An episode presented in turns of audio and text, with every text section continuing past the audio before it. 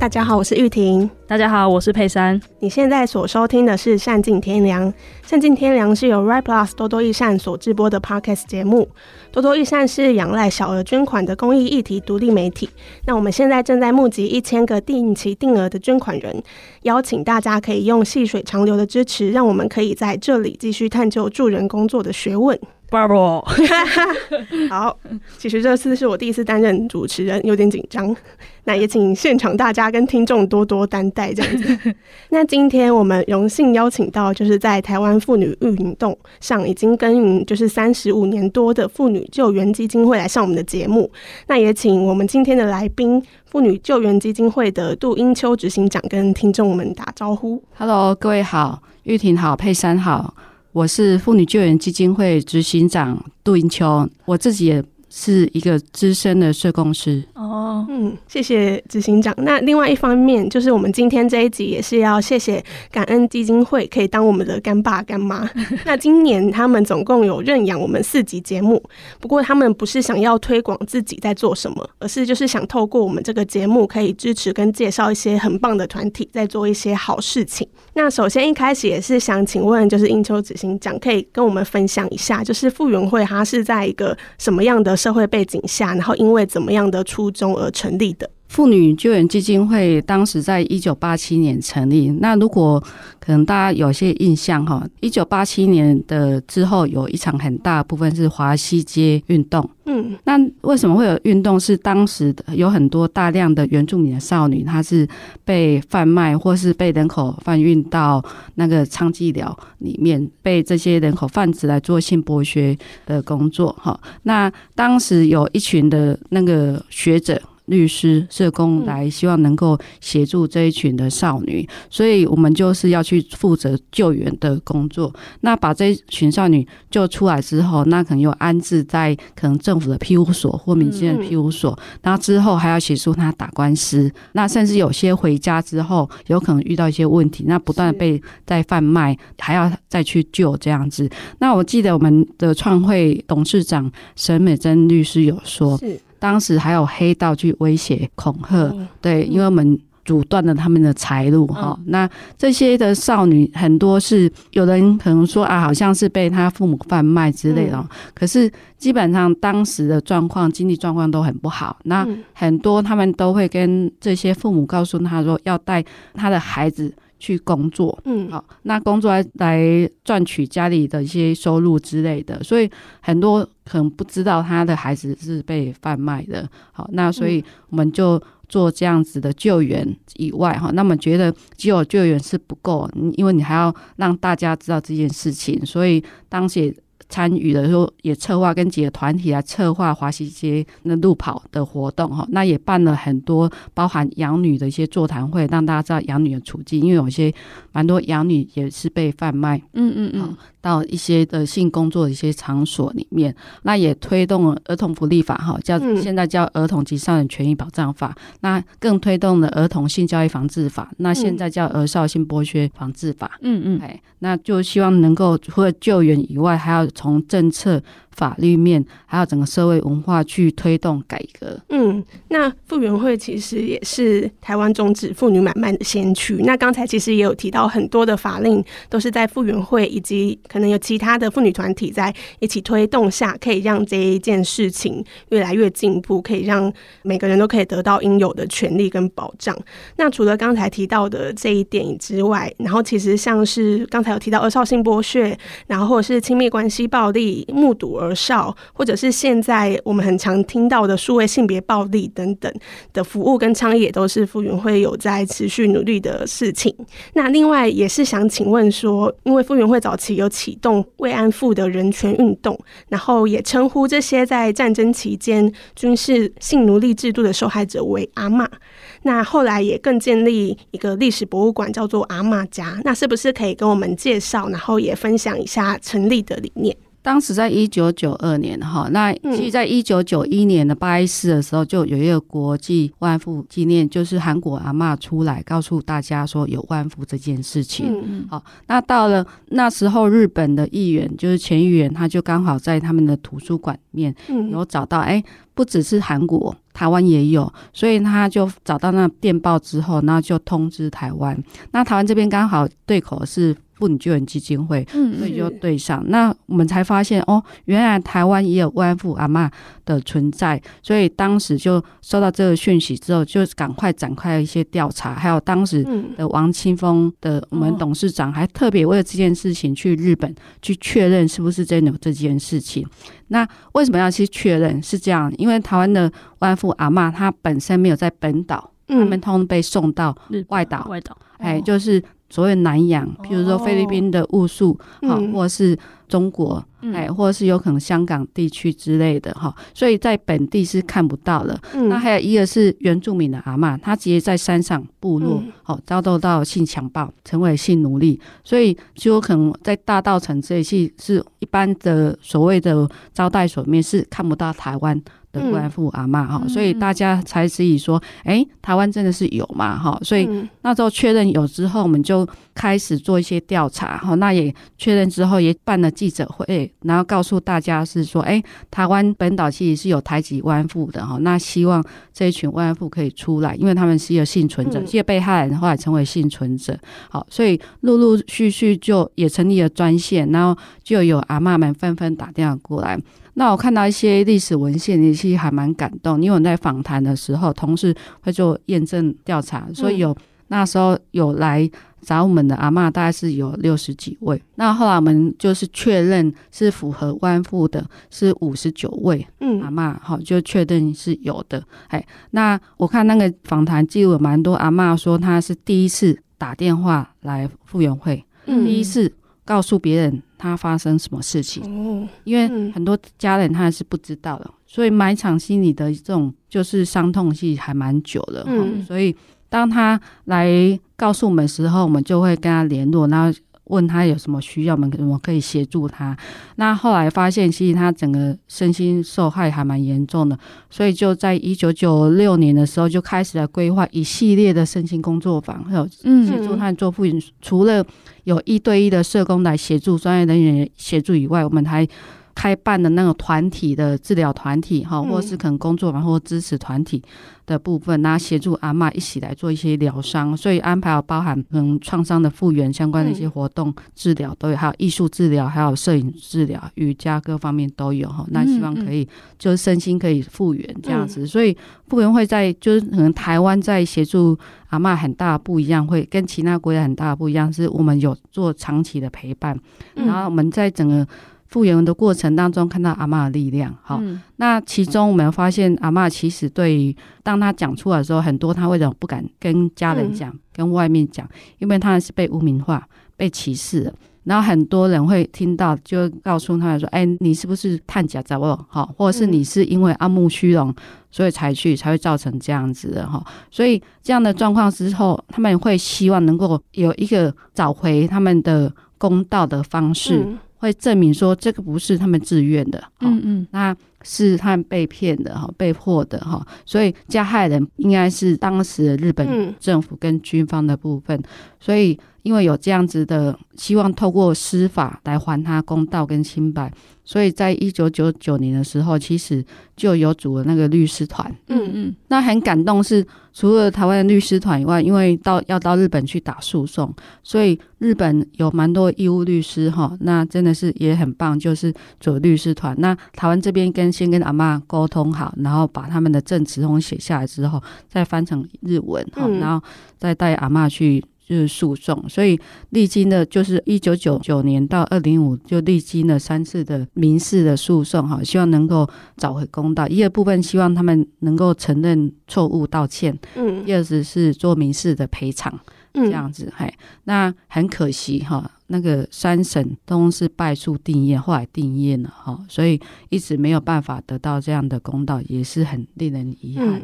那就是这些诉讼的部分。那后来到两千年东京大审，我们就是有参与两千年东京大审。那这个活动是由美国还是日本、韩国一起主办的？那总共有八个受害的国家的被害人参与，跟他们的民间团体来参与。那各国系都组了律师团，跟阿嬷还有团体一起去。那台湾除了傅园会以外，还有我们有陪了将近九位到十二位阿嬷前往以外，那还有很多的妇女团体也一起去。好，那也有很多知名的律师来一起去担任那个辩护团的部分。那两千年东京大审，其实为什么会办这个，让大家知道说，其实慰安妇的议题就不是只有少数，其实是很大的哈。那这是需要去重视的议题。那透过这样子的活动，我在听同事讲，就是阿妈也会看到是说，哎，透过这样子两件东京大神，让他们知道，其实世界议题国际是重视他们的哈。嗯、那让大家知道当时的恶行恶状哈，跟他们遭受到一些伤害哈。那也可以让他们能够让自己可以理解说，哎，他怎么去看待这件事情？那怎么重新诠释？不会把这些。责任一直加诸在自己身上，认为是自己的错。其实这样听起来，就是阿妈们是先驱，Me Too 运动的先驱。因为 Me Too 运动，它就是在谴责性侵犯、性骚扰，然后也是鼓励这些受害人可以出来发声。那这样听起来真的很先驱，因为 Me Too 它其实也是在。大概二零一七一八左右发生的事情吧，但这样听起来就是这些阿妈已经走在非常前面，然后也是碰到一样，其实都是碰到很类似的困难，就是不被发现，然后不被认为是受害者，然后一路这样子走过来到现在。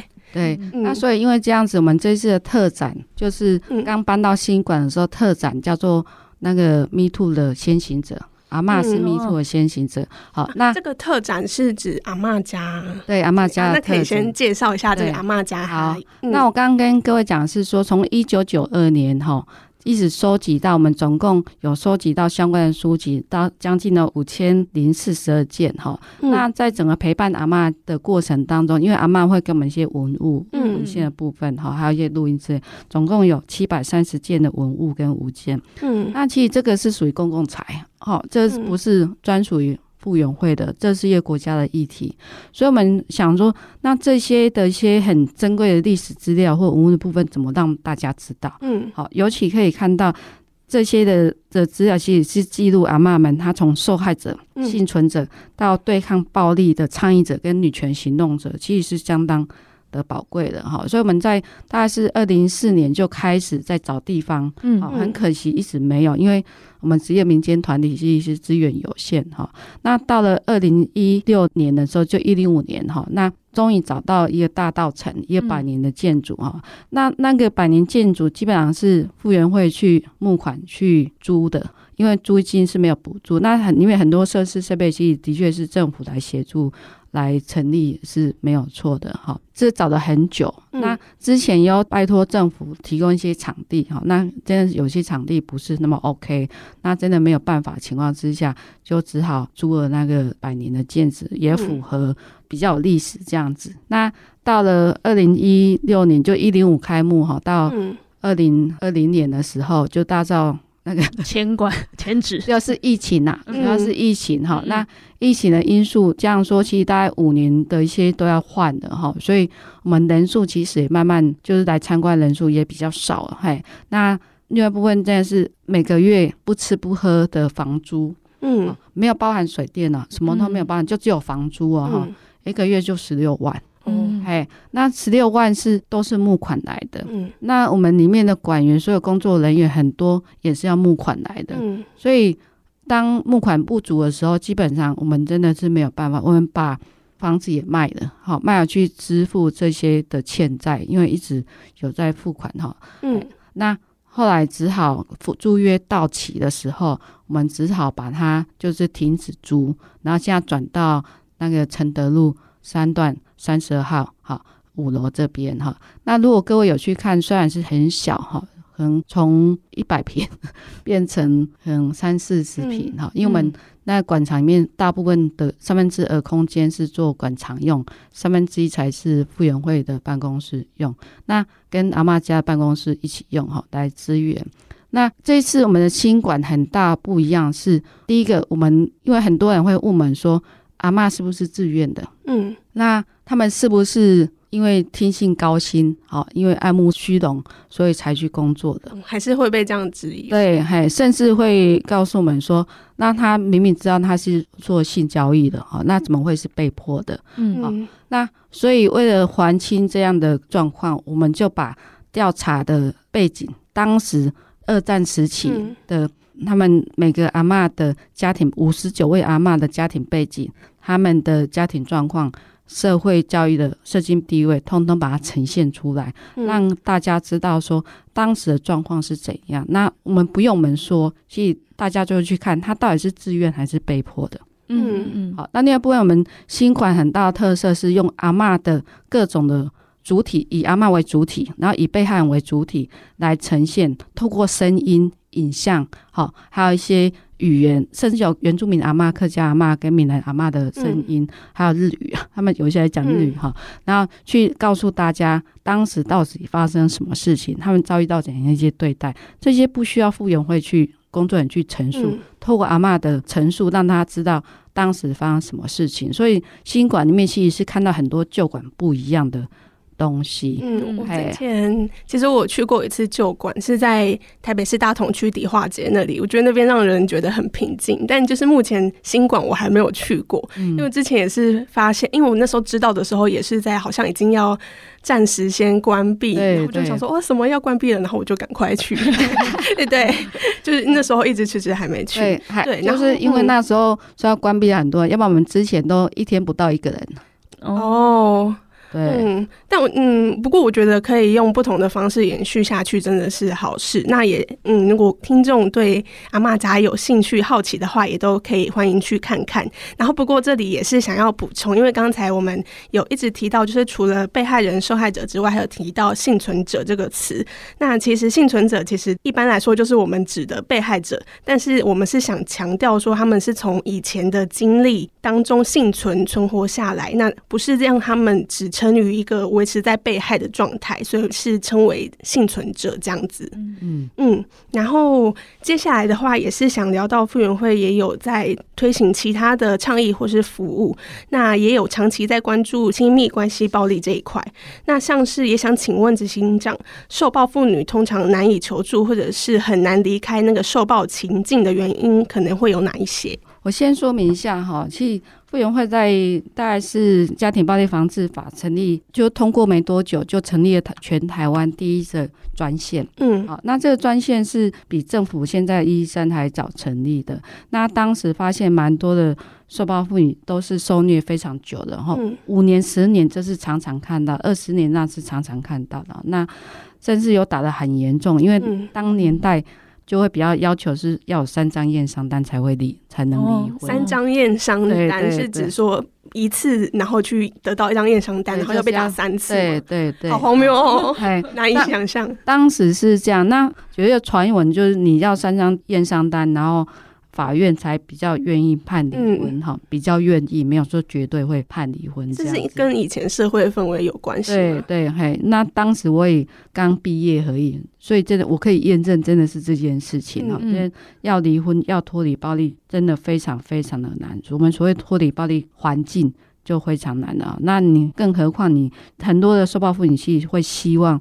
他只要不要再打我，嗯，就好了哈。他不是代表说他要离婚，因为他还是希望他要维持这个家，有孩子，有先生，有太太这个家庭里面。好，那他们以现在来讲的话，其实现在我们发现，因为台湾一直很重视婚姻暴力这个议题哈，应该家庭暴力议题，嗯，那发现现在开始通报或求助的被害人，他的受虐时期是减少非常多，嗯。嗯嗯，嘿，就是大家开始有一些意识，知道说这是不对的。好，那知道怎么去求助哈？那另外部分，因为在推动之下，也有要协助所谓的打人的人，好，就是施暴者这一块，嗯、所以不只是只有。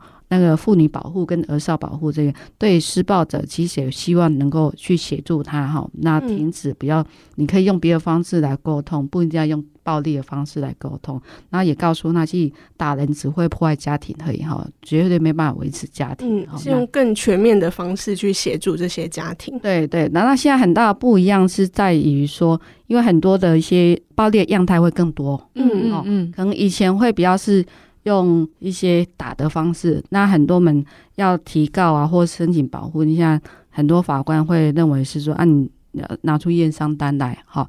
那现在因为很多是精神虐待，嗯嗯，经济暴力，哈，我们现在还有发现有虐待动物的，嗯，还就是他去虐待他，控制他的动物，因为很现在很有些人是没有结婚，没有小孩，或孩子大了，他就直接虐待动物给那个。受暴者看好，所以这种精神的虐待就会有哦。那还有一个部分是数位性暴力，嗯，好，因为在一零四年的时候，把目睹家庭暴力的孩子纳入服务里面，变成一个主体性，以前是配角。嗯、那目睹了，就是好像我们要先跟观众解释一下，就是我们讲的目睹了，是指有目睹家暴的儿少。嗯嗯嗯。那我想先回应那个执行长，就是刚刚说的那个精神虐待啊，通常这个东西他们是自己意识到这个东西已经就是让他们受害者意识到这个东西已经对他们来说造成影响，所以才会去求助嘛。因为我觉得精神虐待，因为如果像以勾诈、勾诈、枯草，他们会需要三张验伤单的话，那像这种精神虐待，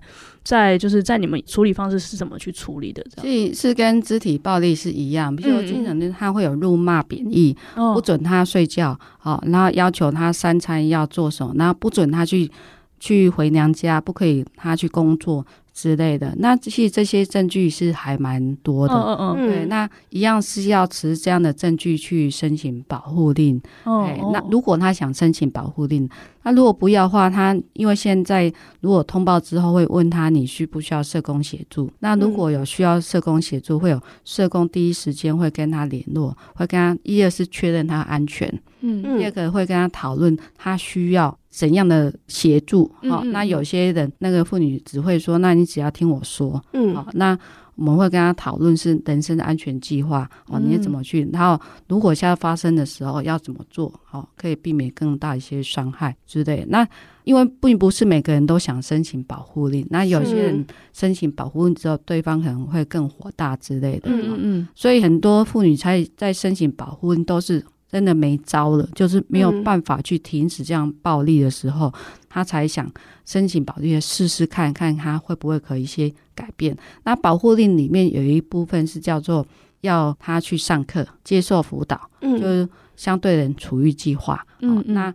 这样子的计划对很多的相对人其实还蛮好的，而且也不用钱呐。那透过他可以更学习到，就是夫妻相处或者是伴侣之间相处的时候，要怎么去比较和平、好好的沟通，那自己的情绪要怎么处理，需要冲突要怎么处理，嘿、哦，就会有这样。那我补充，我们所谓目睹家庭暴力儿少，他不是只有亲眼目睹，嗯，他连听到跟事后看到，好，就直接跟间接的目睹。都是算哈，因为有人误会是说，他是不是要现场看到才算？嗯，不止哈，因为嗯，我有以前有服务的个案哈，听的是还蛮心酸的。他回来之后就看到整个那个客厅通是血，嗯，让看到血衣，嗯，那因为他是生活在暴力下的孩子，他就吓死了，因为他一直很担心妈妈有一天会被打死，嗯嗯嗯，那他后来就家人知道他回来就通知他说妈妈去医院。嗯在医院，哈，那这个孩子因为有点过度惊吓状况，所以其实是有点退化。嗯，那他他退化是暂时的，因为整个过度惊吓的情况之下，所以我们才发现这一群目睹儿少其实是需要协助，因为他目睹家暴所受到的一些影响，身心的影响，因为他们大人往往忽略，因为他很多是没有伤的，那么、嗯嗯、他就觉得说小孩子长大就好了。哎，他又没有伤，不会影响。然后有时候会告诉我们工人说：“你不要再跟他提了，跟他提他会更伤心而已。”那去孩子的一些恐惧跟伤害焦虑，其实是要透过各种方式帮他抒发出来。是是，好，那才不会让他一直沉积啊。那我们的研究里面，我们现在除了服务目睹儿少以外，我们也有服务童年的目睹青年，就是这一群的目睹青年，因为小时候没有服务，嗯，所以他长大之后是一直延续有在影响，好、哦嗯，影响他很明显是影响他的人际关系、嗯、亲密关系，好，他有害怕冲突、嗯，甚至有一些他可能因为这样子受不了，需要服用药物，嗯，好，那可能压力非常的大哈，因为我也协助一对的情侣，他会告诉我说。他只要跟他的伴侣吵架，嗯、他伴侣所有反应，他马上连接到小时候以前的记忆，爸爸怎么在骂他妈妈，怎么打他妈妈的情景，嗯，所以整个他整个就会变得非常虚弱，然后开始蹲在地上大哭，他完全没有办法去脱离这样的状况，嗯，好，那后来有找我之后，那我再跟他做带这一部分，哈，然后之后。再跟他转心理智商的时候，其实现在就是都还不错，哎，所以这样子的一些伤害影响是一直有延续的。嗯嗯。可是台湾对童年目睹青年的服务其实不重视，因为他没有立即的需要哈、嗯。那要接受心理咨商也是非常昂贵的。嗯。那很多他们会希望有人可以社工专业社工可以跟他讨论要怎么因应，像我们会协助他就业的适应。因为很多就业不稳定，因为容易害怕冲突或容易跟他冲突，因为这是小时候创伤的影响，好，所以会需要跟他做一些讨论，这样子哈。那另外一部分是说。在服务当中，我们发现，就是童年目睹的孩子，有些长大之后，有些部分的不是完全都是部分，因为受到影响，那可能会变成约会暴力的呃加害人或被害人。嗯，那一旦进入那个就同居，或是有可能是婚姻关系的时候，就有可能也会受到影响，那成为那个被害人跟加害人。好、嗯，就是会有一种我们所说的一些代间的传递。代间传递，它不是一个遗传，它是因为这样的伤害造成的。然后他透过在生活当中，他学习到原来就是跟伴侣那个相处的时候，我只能用暴力的方式，嗯，好，或我只能用这样的方式来去对待，因为没有人告诉他还有别的方式。可以来处理，所以就容易产生这种代间的传递。嗯嗯，哎，觉得这样听下来，就有发现这个服务跟倡议，希望大家可以去注意到的人事物，有慢慢去扩张。从我们一开始以为的只有要协助加害人、被害人，我们先协助被害人，哎，哎，口嘴滑，对，然后就是这个相对人，哎，然后跟就是也是防止他们。有受到其他的伤害，或是有可能会成为下一个加害者，对，或被害人都有可能。嘿、嗯，那这不是一个绝对啦，哈、嗯，因为有个影响这样。可是，的确，我们服务童年目睹的青年时候，他们会很大焦虑跟担心，因为很多这是一个事实啦，他们很担心说，我会不会长大之后，我会不会跟。爸爸一样，或跟妈妈一样，嗯，就有这样的焦虑，甚至有些我曾有遇过的被害人，他因为这样子，他就不敢结婚，嗯，即使他有很喜欢的人，也想进入婚姻，那可是就是会不敢进入婚姻。所以后来我跟他讲的是说，其实爸爸妈妈是爸爸妈妈的事情，好，那你没有办法去，去当时你没有办法去介入或处理这件事。可是你现在，如果你自己有自己的。伴侣，或是有自己的婚姻家庭，嗯，你可以考虑你要怎么去经营，嗯，好，而不是就是你不要以为爸爸妈妈的婚姻的状况一定你就会发生，因为你小时候无能为力，那你现在有能力，你可以跟你的伴侣跟讨论，好，或你的家人去讨论你怎么去经营这样婚姻，那不要有在暴力的一些状况，嗯，哎，所以这是需要去跟他们，就是比较多一些所谓辅导也好，或是跟他讨论而言。对，嗯，那我很好奇，就是说，就是通常这些人，他们你们是怎么找到，或者说碰到他们了，或者说他们是是本来你们就有在服务的个案吗？你说童年目睹吗？对，或者是说刚刚说的青年，就是他童年可能目睹过，可是成青年才会有一些创伤反应啊等等的。现在的因为有家庭暴力防治法哈，所以包含。家庭暴力下被害人跟孩子其实都通报，那目睹儿少也是通报，嗯，这是比较没有问题。哦，那青年这一块真的很困难，嗯嗯。然后为什么很困难？当时我们会成立的时候，是因为有一些知道我们有做目睹家暴的服务，所以就有不断人打电话来说，哎，欸，他们童年目，他真的是找不到资源，找不到人可以协助，嗯嗯，心理智商又那么贵，怎么办？哈，那后来我们就开始做一些调查，发现，哎，欸。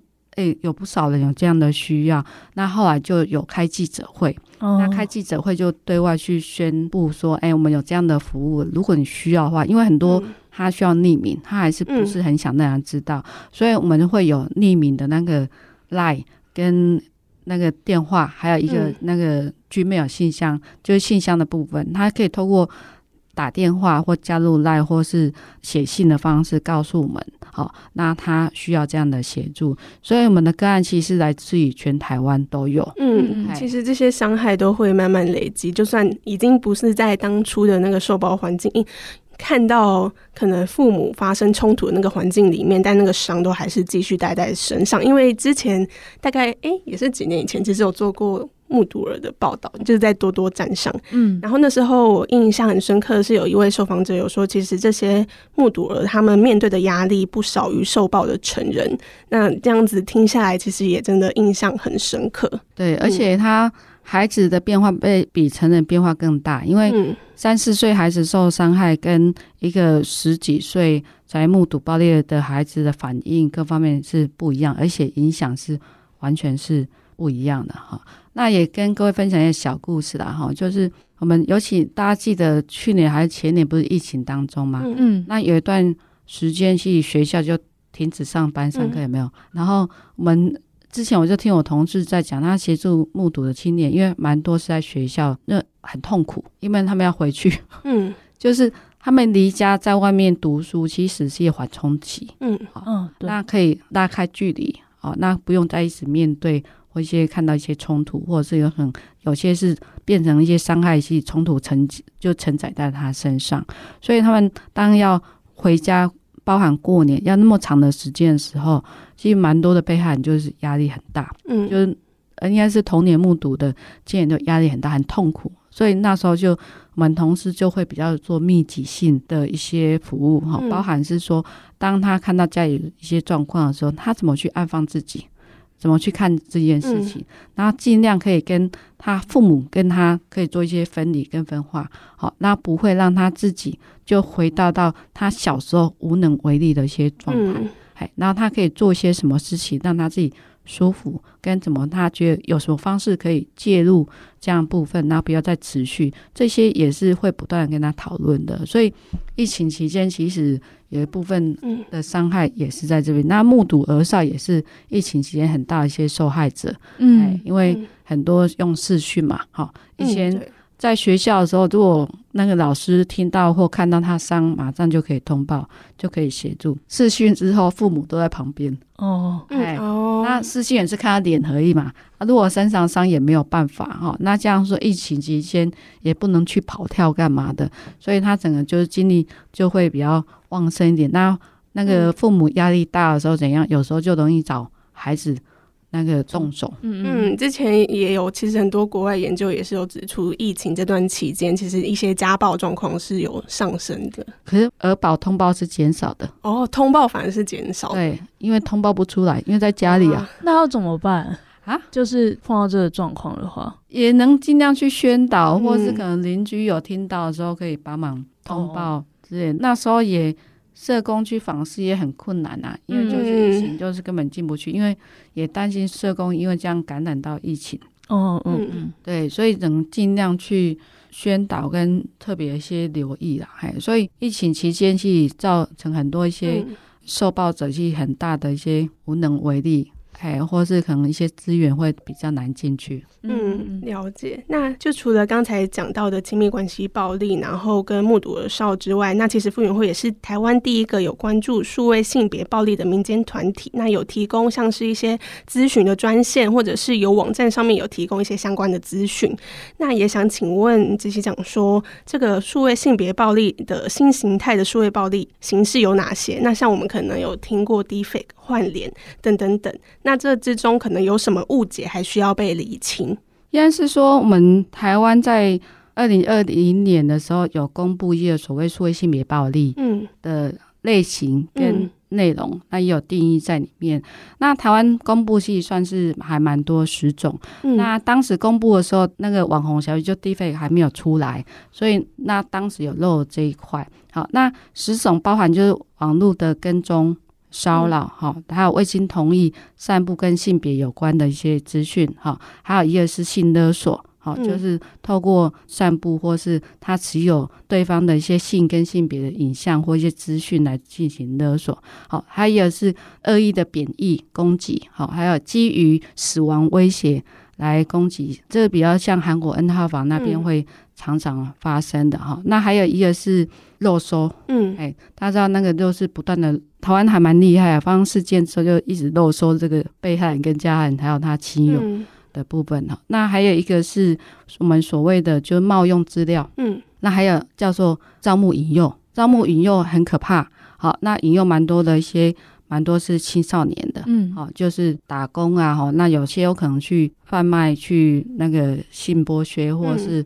有可能是像我们服的所谓性暴力，有人透过打工引诱部分取得他性私密影像之后，嗯、就开始要他去做性交易。嗯，那我接下来讲一个故事是真实的案件哈，那就家人同意说我讲这个故事，因为被害人已经死亡了。嗯，他这个被害人他就是透过那个 APP 交友，就网络交友的时候认识了，嗯、然后他以为是。会成为一个就是男女朋友哈，那而且他们就是交往期间也完全不知道男生的一些背景。那交往期间的时候会以性为主哈，所以当时就拍了，就是对方要求要拍了很多的一些亲密的就性影像的哈，还有相片子。好，然后他就会以类似威胁，就是说，哎，如果你聚在一起的话，他很可怜，怎样怎样，嗯、那是不是他可以去赚钱？好，然后就要求他上网去贴他的比较清凉的相片或嗯一些裸照的相片，嗯、然后去上网告诉大家说他要援交。嗯，然后援交之后，那个我看一些资讯是。那个男生还会控制他，然后告诉他你几点几分要去，好，那你拿了回来多少钱？嗯、好，那然后最后说我爱你哦，哎，爱你之类的，老公啊之类的，哈、嗯，会控制，对对，好。那后来因为他拍很多性影像，那这个女生其实是非常的内疚的，其实她不希望这样子，可是就一步一步就被控制成这样，她很大部分是情绪的勒索部分，哈，那她很痛苦，后来她就。透过那个 D 卡去揪团要自杀。哦，那揪团自杀情况之下，他真的是有人联系他的哈，嗯，那联系他之后就真的是自杀成功了，好，嗯，那自杀成功之后，其实父母知道之后非常的痛苦，那以为这是一个意外，一个自杀的案例这样子，后来父母就发现他手机里面有很多性私密照，有对方威胁恐吓的，嗯，好，那。才发现说，其内情不是那么单纯。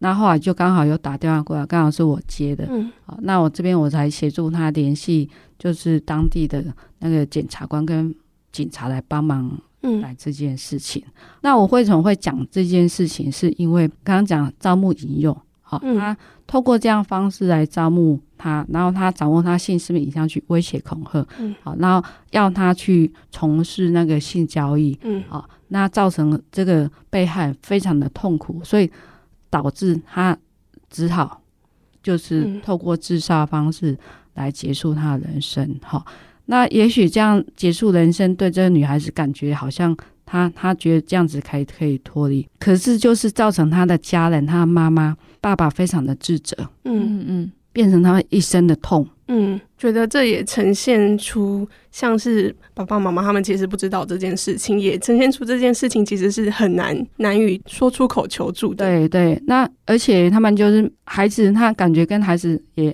关系还蛮好的。嗯，好，所以各位知道为什么他很难去，因为他这是一个那个性影像在别人手上，哈、嗯，这是不被容许曝光的，所以很多数位性暴力被害人其实是他是不敢。嗯，跟亲友讲的，所以家人不知道这是正常的。为什么不知道？他会害怕责罚，另外一部分他害怕家人受到伤害。好，所以为什么傅园会要拍很多影片，告诉大家，要这个不是你的错。嗯，好，你可以出来求助。那如果你真的没有办法去跟家人亲友讲的话，那也可以来跟专业人员讲。好，那专业人员会跟你讨论。怎样方式你觉得你可以接受的？好，那怎样方式可以处理？像我曾经也会跟他，就是被害人会问我说，可不可以跟他家人讨论解释？嗯、那协助他。那所以我会跟他讨论，你希望我怎么跟家人讲？好，那讨论完之后，好，那我就跟他家人讲。那为什么要由社工人员跟家人讲？是因为很多家人他没办法去原谅自己孩子，嗯，他也没办法去听孩子怎么讲哈，因为不是所有是有些啦哈，然后他会认为是说你做错事，所以家人有时候听到一。第一时间就骂他嘛，嗯，哦，你怎样怎样好，然后后面等他气消了之后，才会认真的去讨论。可是这下你就很大一些内疚感。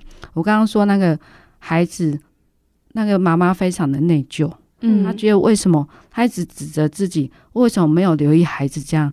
那为什么没有注意到孩子那么痛苦？嗯，所以后来他能够决定的是求救。求助，然后进而把这个事件来揭发，然后避免更多的人受害。那也希望透过讨回公道，把这个人就是绳之以法，哈，入罪，这是很重要的一件事情。嗯，因为就是四月的时候，就是月底有一个国际丹宁日，然后那时候我们也是跟外部有合作两篇报道，也是在讲性暴力的幸存者。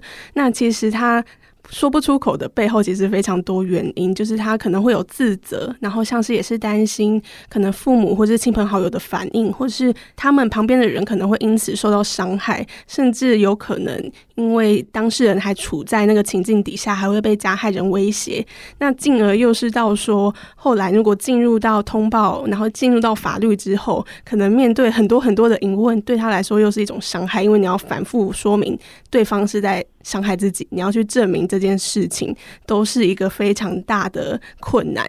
那但我觉得在这里也并不是说，还是鼓励大家可以去做发声，因为它是一个方式，然后一个可以让你找到你如何去抒发，或者是你如何处理这件事的方式。那也也有很多人愿意去提供这些协助跟支持。对，可是我可能就要提醒各位是发声。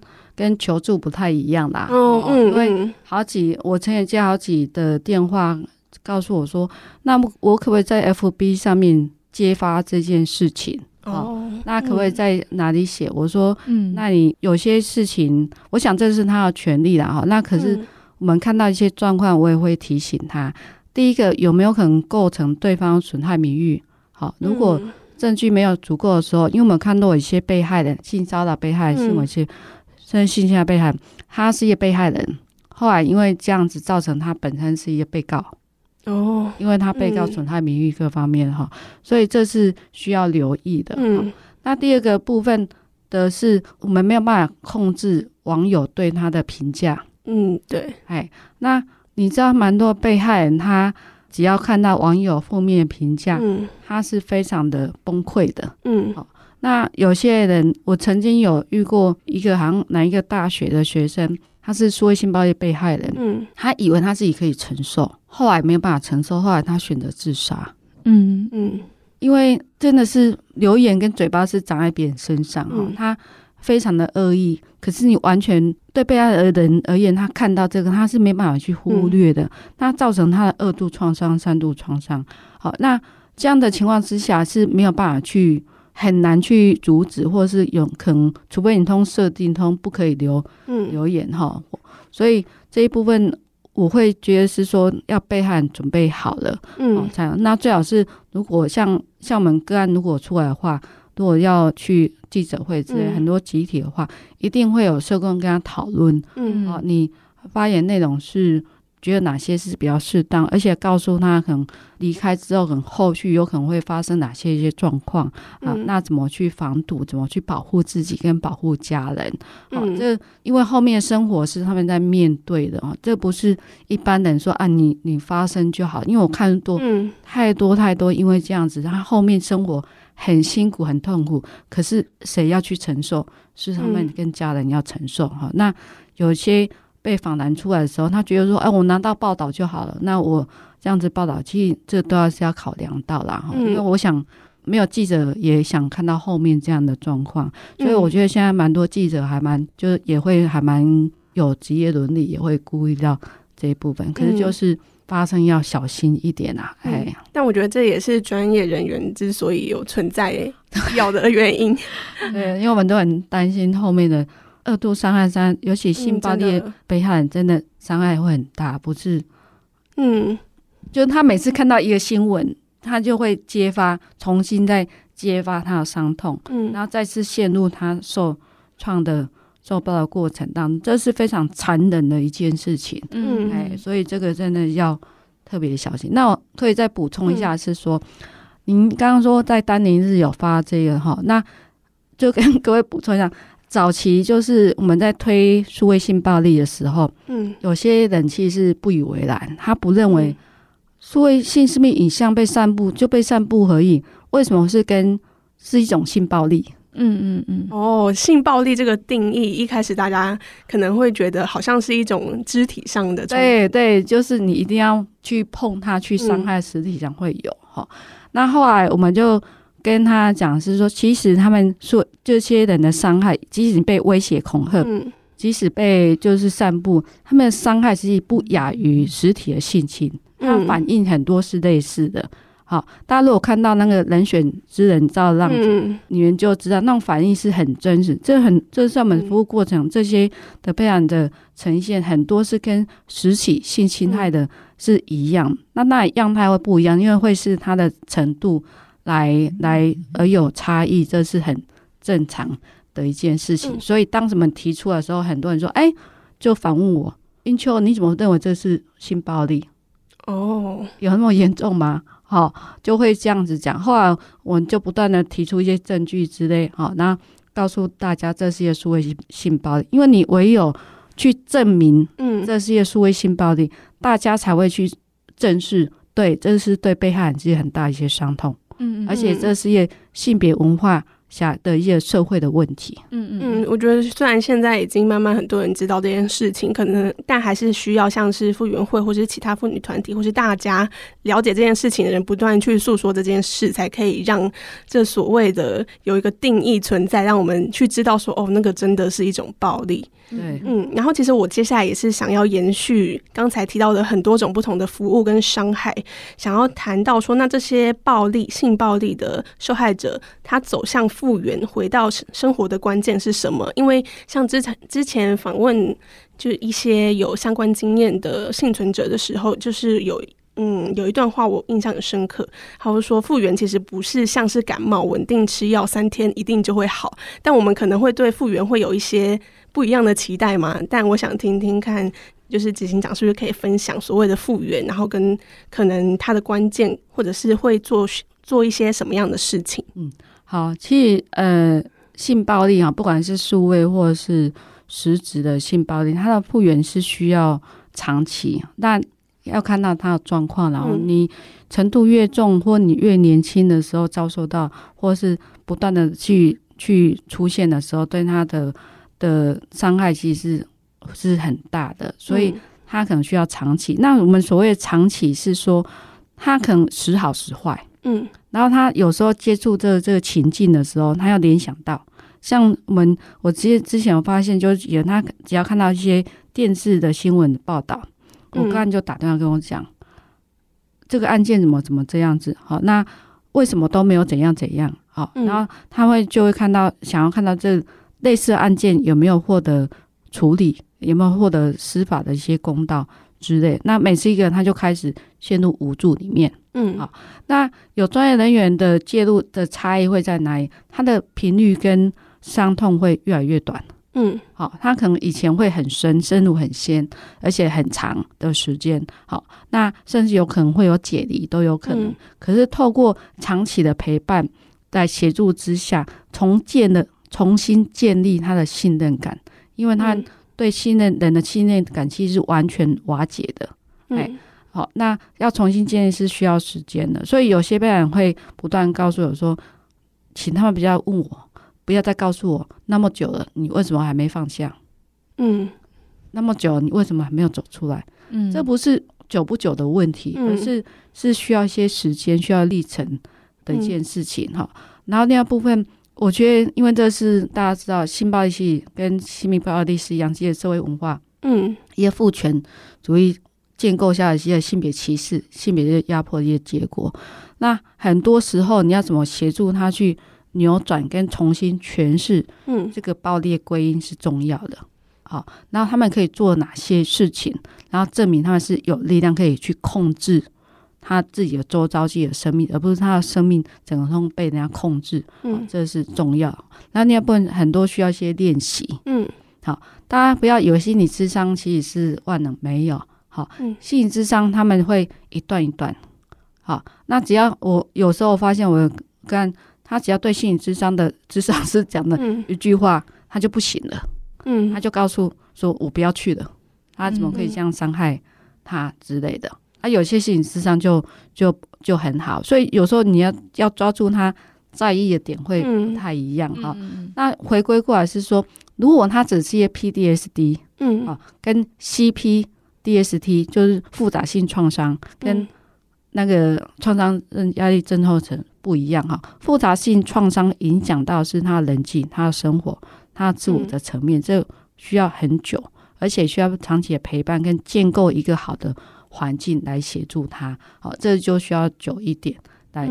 如果他没有这样别的创伤，就会好一点。好，那这一部分就是他创伤复原没有真的没有那么快。那我有看过一些很快的，因为他的状况就是比较轻微。那那个部分有些的他天生比较乐观，嗯，嘿，如果创伤复原有时候会跟他本身的一些。嗯，一些如果比较乐观的、比较正向的话，其实他复原能力是比较好。所以我们在做宣宣导，尤其到跟老师啊、嗯、家长做宣导的时候，我都会跟工作人员做宣导的时候，我都会提醒他们：好，第一个，我们如何去教导孩子跟我们的服务对象有多元的认知看法？嗯，这是真重要的。为什么？因为很多事件有很正向的。有很负面的，嗯，哎，那他怎么去诠释这怎样用看法，其实会影响他后续的一些反应、情绪跟做法的部分。所以这是一个多元的认知跟看法。第二个是他是不是有多元的处理的方式？嗯，不会出有一件事情，他们处理的方式就伤害自我。嗯，有些并不是绝不好。那为什么伤害自我？因为他没有想到。也没有人可以跟他讨论这件事情。嗯、那因为很痛苦，所以只能伤害自我。嗯，有些痛苦到他自己自伤。那我会问他说：“你为什么会想自伤？”他说：“我真的是没有出口的。”哈，嗯。那他觉得自伤那一伤的那一刹那，他可以看到自己还存在。嗯，就是会唤起他这个人，他是存在，他是一个人，嗯之类的。哈，所以他们这样的去会智商，通常是没有办法的。其中的办法，那你解决其实就要不断的陪伴他，去跟他讨论，然后因未来要怎么去做出诠释，这种重新诠释哈，这是重要。但很可惜，有时候我们看到家人可能有时候很累啊，也很辛苦哈。嗯、那有时候造成替代性创伤都有哈。那家人跟整个社会的制度，什么社会福利，要怎么去建构好的环境，其实也是要一起的。我看到复原很好，都是家庭支持系统很好。哦，嗯，还是很需要身边的陪伴，然后跟一些可能要撇除一些我们原本以为的想象，就是可能做几次智商就会好啊，或者是，诶、欸，那你有一些你有在，你可能有在吃药，或者是你智商完你是不是就没事了？那我可能看起来没事，但我有时候遇到一些反应，看到一些电视的情节，还是会触发我心里的那个创伤。我觉得这些事情可能很需要再被大家认知。对对对，嗯、还有它不会自动好了。嗯，对对，就刚一整个听下来，就是其实发现就是那个伤害的呃样态嘛，我觉得就是它有个过程是。感到受伤，然后那个受伤是被承认的，因为他诉说之后，会有一个人知道说，哦，你这个是伤害，因为从一开始可能是家庭暴力，然后精神暴力，甚至是目睹了。我觉得那个伤害被辨识、被接受的，呃，幅度、程度、广度都是越来越大的。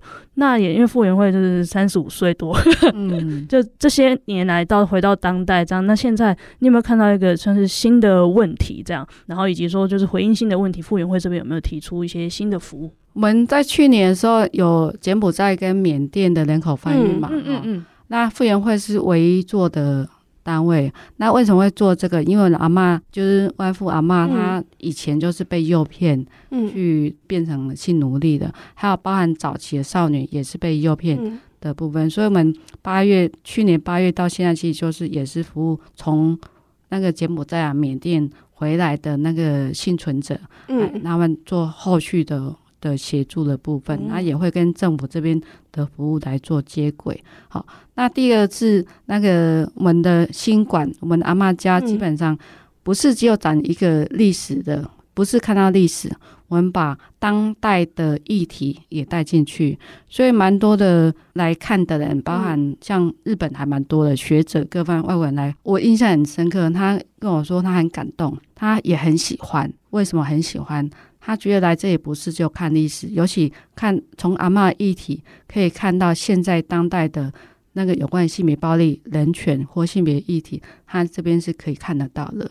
所以。在这里不会就是觉得很无聊，因为我们半年大概是会换一次。嗯、对，那议题我们这一次包含刚开始的阿嬷家，阿嬷是先行者，Me Too 的先行者，嗯、到我们这一两期举办的是那个性暴力的被害人，嗯，的创伤复原，好、哦，就复原你的心。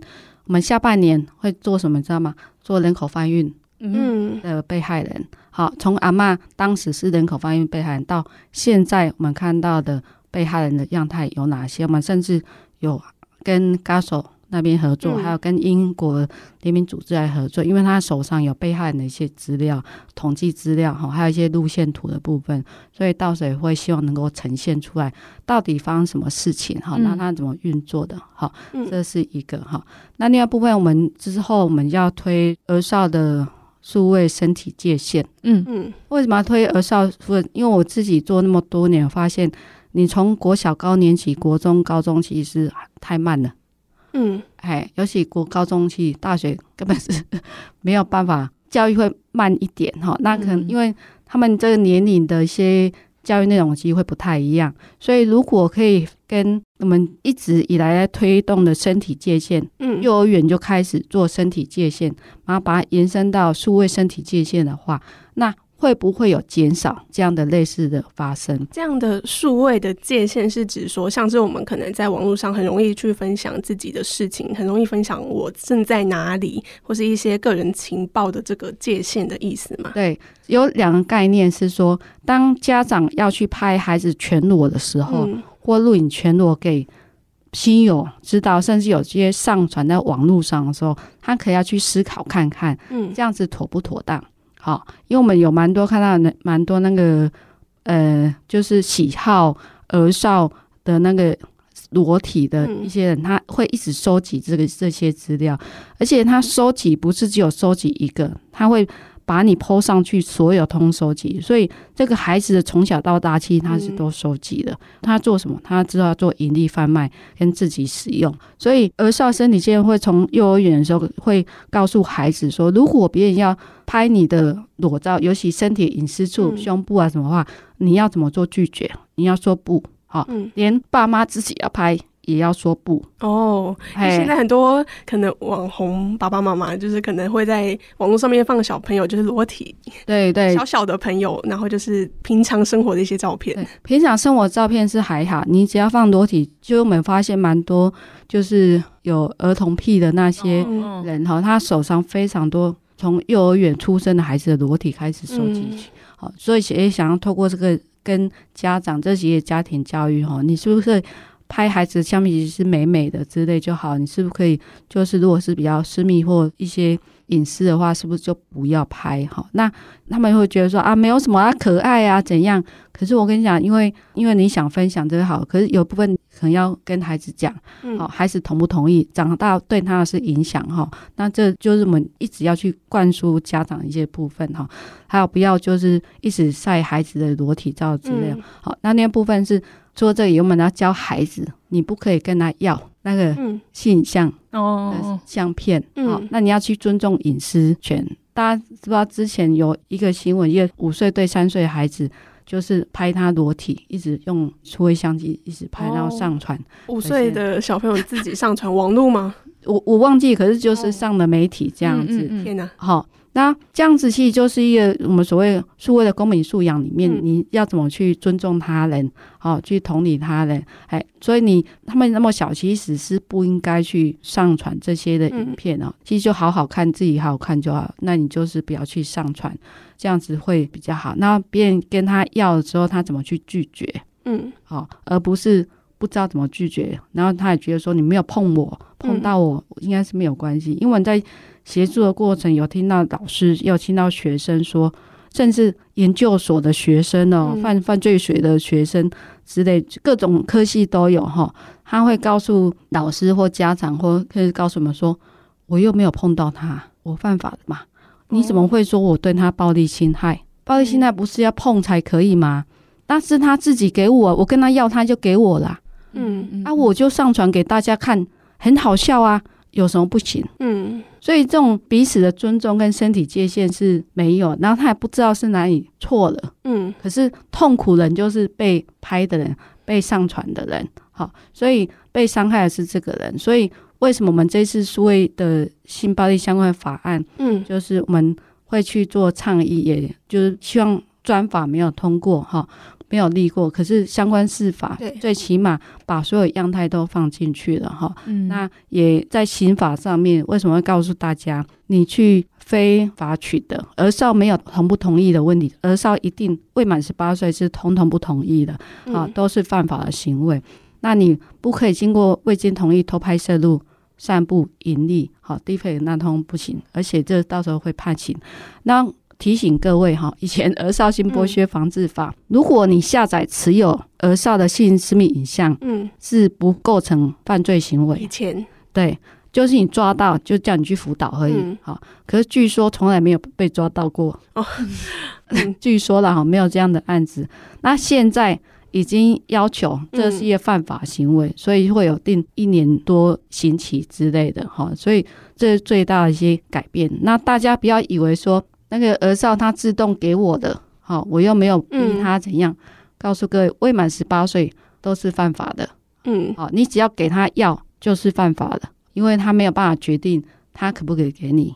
嗯，那很多儿少他是被诱骗的，对，嗯，用各种方式来诱骗哈，所以也要提醒，就是如果对儿少想要要一些性生命影像啊，或者是 po 上去，这是犯法。那大家不要以为 po 上去不会被找到，你匿名都不会找到。科技越来越发达，而且这样的议题是国际全球一个议题，所以对网络平台的业者，未来也会要求越来越严格。那会不会把你的资料交出来？嗯，这是有可能的哈。所以也期待是大家不要心存侥幸哈，以为我用匿名就没有事了哈。所以我也不敢保证没有事，只是说未来各国都有一些意识的时候，对这样子打击。犯罪其实可能会越来越嗯会积极啊。觉得今天一整天听下来，其实我印象最深刻的是很多东西就开始被定义出来。那我觉得定义它是不是犯罪，然后跟怎么样的事情是伤害，都是对。可能会被伤害的人是一个很好的方向，因为今天如果不知道自己发生了什么，那可能就不会觉得自己受了伤。那或者是做这些事情的人也不会觉得说这些事情其实是会对他人造成伤害的。那其实最后也是想请问执行长说，未来可能十年或是二十年，傅园会的愿景是什么？然后也希望支持者怎么样可以参与这些改变？嗯，好，我们未来期待是真的是性别平权哈，那性别之间是没有任何的权控问题。包含亲密关系，嗯，尤其是亲密关系是没有权控的哈，会大家都平等的，这是重要的。第二部分我们会很想改变的部分是责难被害人，嗯嗯嗯，好，因为责难被害人分为造成这些不只是数位性暴力，所有性别暴力被害人非常的痛苦哈，因为他们整个是内化智者跟接受他人的指责哈，这个是。在复原上面真的非常的困难哈，因为他会不断告诉我，是不是我那天不要跟他出去，嗯，好，那是不是我不要答应，就是怎样怎样哈，这样就不会发生这种事情哈，所以他是想，那为什么这样指责？因为这整个社会文化造成，就是说对你就要检讨，如果你不对他怎样，你不出去，你不衣服不穿这样，他就不会对你怎样怎样哈，所以这个希望能够慢慢。那个扭转这样文化，所以也期待是说，线上的伙伴，如果你们有类似这样的话，可能稍微有一点点的正义的心啦哈，因为有些人贬义啊，那个酸言酸语，他觉得发出去就好了哈，那种歧视，可是对被害人其实是影响很大的哈。那各位如果看到一些可能非法外的，几乎都是非法外流了哈，嗯、那也提醒他说，其实这样现在法院通过了，这是一个犯法的行为。那请他如果要看，是不是可以看正版的？嗯，好，合法的那个 A 片色情哈，我们没有说不能看，其实是可以看。那你要。取得正常管道，而不是这种被外流未经同意的影片这样子。那另外部分是说，因为包含我们做那个人口贩运跟童年目睹，跟现在的保险系真的很需要大家就可以支持我们哈。还有未来要推动的数位的儿少的身体界限哦，更需要。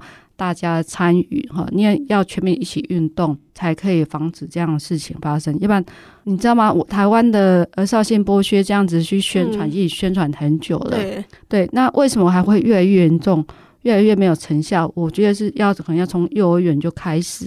好，那怎样建构大人、小孩、专业人员，所有人都有一个概念？你怎么去尊重他人，去同理他人？